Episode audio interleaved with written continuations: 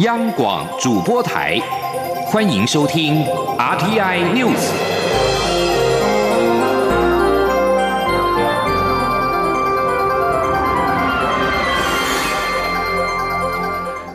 各位好，欢迎收听这节央广主播台提供给您的 RTI News，我是陈子华。香港民众在今天上街抗议港版国安法。蔡英文总统晚上在脸书表示，港版国安法严重威胁香港前途。此刻，所有民主阵营的伙伴都和香港人民站在一起，对正在奋力。捍卫香港核心价值的香港人民，台湾各界一直给予极大的关心跟支持。同时，蔡总统表示，这几天中国的人大会议正计划绕过香港立法机构，制定所谓的香港版国安法，严重威胁香港的前途。法律如果实施，香港民主自由以及司法独立的核心价值将受到严重侵蚀。所谓五十年不变、港人治港、高度自治的承诺，也濒临破产。蔡总统表示，面对香港人民对自由民主的渴望，解决方案不是子弹，而是真正落实自由民主。也唯有如此，才是北京跟港府当局重新得到信任，让香港社会回归自由与平静的不二之道。而针对香港民众在今天示威抗议国歌条例草案以及港版国安法，陆委会重申，希望北京当局能够悬崖勒马。勿因错误的决策让香港陷入更大的混乱，而陆委会也将持续密切相关的发展。而香港网友在今天发起的反对港版国安法以及国旗法的审议，医管局在今天晚间发布新闻表示，抗争过程当中有六个人送医，其中一名女子为代。有消息表示，已经有将近两百人被逮捕。官方香港电台报道说，在入夜之后，有一批市民在旺角朗豪坊商场内外聚集，防暴警察则是在商场对面的波兰街一间的餐厅外面拉起了封锁线，截查部分的市民。而立场新闻表示，一名女记者在场采访的时候，遭到多名远警用警棍推撞，之后一名男警员从后抱住及扯开这名女记者。立场新闻对此予以谴责，并且将追究事件的责任。俗称武汉肺炎 （COVID-19） 在全球的确诊案例已经突破了五百三十三万例。不过，台湾确诊案例在今天持续挂零，同时已经连续四十二天没有本土的疫情，而累计确诊案例暂时在四百四十一例。而中流行疫情指挥中心指挥官陈时中表示，台湾很安全，国人可以逐步恢复正常的生活。另外，陈时中这个周末也首度率领防疫团队南下到屏东垦丁，示范两天一夜的乐活旅游。身为防疫五月天成员之一的机管署副署长罗一军，在面对记者询问感想的时候，他表示最大的感动就是民众生活如常。记者吴丽君的报道。面对俗称武汉肺炎的 COVID-19 疫情肆虐全球，台湾却在中央流行疫情指挥中心指挥官陈时中率领的防疫团队不眠不休努力下成功防疫，也让团队主力成员包括陈时中以及副指挥官内政部次长陈宗彦，还有机关署署长周志浩、两名副署长庄仁祥及罗一军等五人被外界封。为防疫五月天，而为了展现台湾也是安全的乐土，防疫五月天在这个周末首度南下垦丁，在国境之南展开两天一夜的乐活旅游行程。当记者询问团队成员这两天出游的感受时，周志浩表示：“出来走走是蛮好的，毕竟办公室比较单调些，出来走走想法会更活泼。”但尽管如此，面对国内外的情势，他们该掌握的讯息还是会随时掌握。只是要鼓励大家，台湾真的很安全，可以出来走一走。只要例行防疫新生活的要点，罗义军则表示，这两天的小确幸旅游确实有助舒压。但国际疫情以及发表的一些研究成果，还有网络上的爆料，他们还是必须注意追踪。因此，也是一边舒压一边收集讯息。不过，面对这次出游，他最大的感动其实是民众可以生活如常。罗义军说：“那我觉得出来最大的感动，我觉得确实看到民众的生活如常，不管是夜市或者是乐活。”我的这个部分，我们真的都比国外的民众可能现在还必须被关在家里面来的幸福很多。那也觉得说，对于从一月份开始到下一个防疫工作哈，看到民众生活如常，就觉得说这个可能舒压的程度是比在垦丁这边看到的景色更加来的有意义。陈时中也说，过去他常听到来自屏东的同仁说：“我屏东，我骄傲。”现在他看到屏东人的生活及热情，也忍不住想说：“我台湾，我骄傲。”中央广播电台记者吴丽君采访报道。而至于演艺人员的商业演出何时可以解封，对此陈时中则表示，目前文化部已经规划了国家交响乐团 NSO 以及市立交响乐团先行。而至于户外的表演，指挥中心也不反对，但是必须先商量怎么做最安全。另外有媒体报道指出，宣称可以治疗武汉肺炎的抗病毒药物瑞德西韦，恐怕对亚洲人无效。而对此，罗毅军也表示，这项研究只是初步的分析，并没有结论。针对台北车站一楼大厅公共空间商业化以及可能永久禁止在大厅席地而坐的政策，台湾国际劳工协会、台湾人权促进会等团体跟外籍义工在今天在北车南耳门外举行记者会，随后并且走进到大厅席地而坐，要求北车大厅公共化，勿借防疫开倒车，空间还人民，自由还义工，呼吁主管机关说明大厅应该如何合理使用，将。公共空间还给人民。记者王兆坤的报道：台北车站一楼大厅中央区域是一个地板为黑白色的空间，除民众在此等车转乘外，假日时也有许多外籍移工聚会。但数月前因防疫需要，车站大厅禁止席地而坐。日前又传出台铁有意永久禁止北车的公共空间商业化与外籍移工权益，再度引发关注。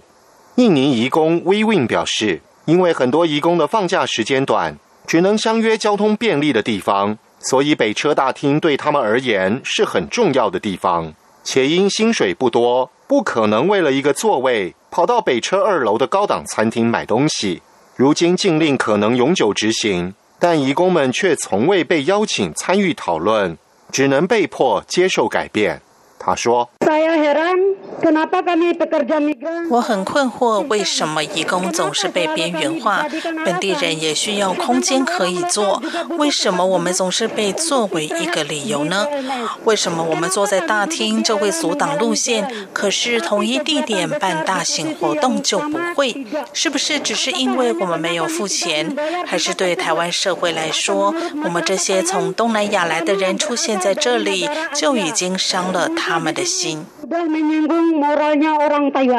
台湾国际劳工协会研究员陈秀莲指出，车站大厅是公共空间，现在却被称为大厅多功能展演区。依申请单位与使用目的，一天需支付新台币四万到五十万元租金。加上近来网络乡民针对移工聚集车站的许多批评，让台铁规避了公共空间商业化、乘客权益早已被卖掉的现状。他并强调，争取不分阶级、国族的人皆能自在、不被歧视的生活在台湾，才是台湾价值所在。中央广播电台记者王兆坤台北采访报道。而针对多个民间团体在今天到台北车站针对大厅宁静坐仪式表达诉求，台铁局台北站长黄荣华表示，在近日将会召集各界一同演拟，也会邀请义工团体共同协商，不会偏废任何一方的意见。接下来我们看天气方面的消息。前两天为台湾带来超大豪雨的西南气流跟气流方面，终于在今天白天开始逐渐的减弱。除了清晨在屏东东半部地区以及中部山区还有一些降雨之外，其他大部分地区都是多云偶见阳光的好天气。不过中央气象局也提醒，在下个礼拜还会有另外一波的雨弹来袭。记者吴丽君的报道。随着封面远扬到巴士海峡，台湾各地二十四号大都是多云偶见阳光的好天气。不过气象局提醒，高雄、屏东以及台东一带，由于距离封面较近，因此仍会有些局部短暂阵雨或雷雨。宜兰花莲和中部以北山区也会有些局部降雨。此外，全台山区和近山区午后也容易出现短暂雷阵。雨，尤其中南部山区不排除有局部大雨发生的几率。不过二十五号起，封面又会稍微北抬到巴士海峡北侧，届时中南部又会开始出现短暂阵雨或雷雨，其他地区偶尔也会有些飘雨。紧接着二十六七号两天，随着西南风势力再度增强，将封面重新推回台湾上空，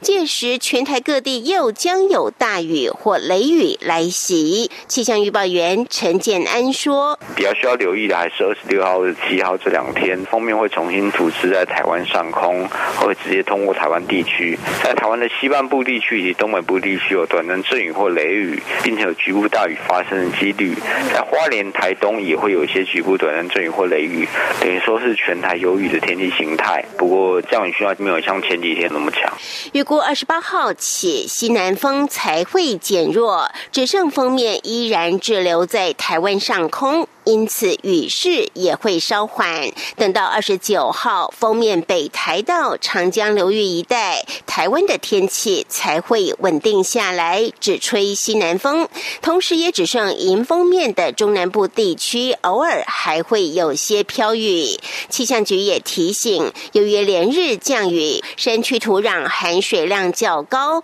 前往山区活动的民众要特别留意。气温方面，未来一周除了二十六。七号两天受到降雨影响，高温只有二十六到二十九度外，其他时间白天高温都上看二十八到三十二度，清晨及深夜的低温则只有二十三到二十六度。中央广播电台记者吴丽君在台北采访报道。水墨大师李奇茂逝世一周年，国父纪念馆推出了《最是人间李奇茂水墨人物传承纪念展》，主要以其不同时期的人物主题创作为主，其中多件创作更是首次对外曝光，可以窥他传承水墨人物的心心念念。记者郑祥云、江昭伦的报道。为纪念水墨大师李奇茂逝世一周年，国父纪念馆即日起推出《最是人间李奇茂水墨人物传承纪念展》，由李奇茂的女儿李安荣策展，展出李奇茂多达一百零三件作品，主要以人物为主，横跨不同时期。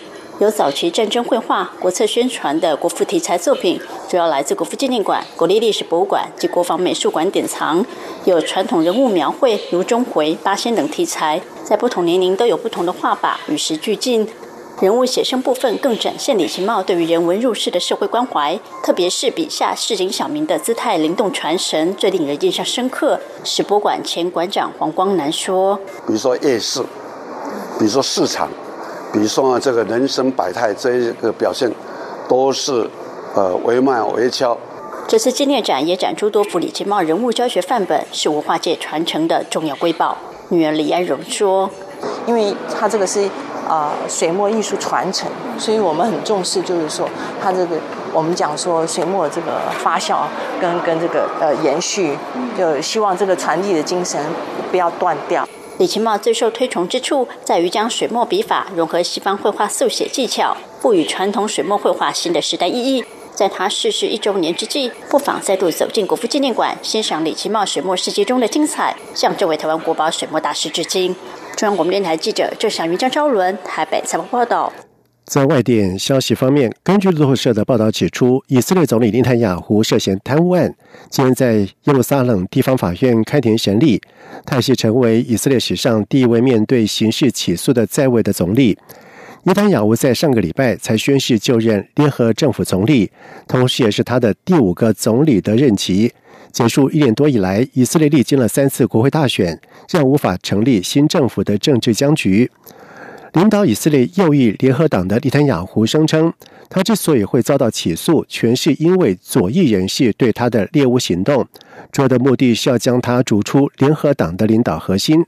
同时，尼坦雅胡也表示，身为总理，他没有因为上述起诉而必须辞职的法律义务。另外，他也指出，打这场法庭的诉讼战。不会影响他履行总理职务的能力。以上这节整点新闻由陈子华编辑播报。无限的爱向全世界传开，永恒的关怀来自台湾之音。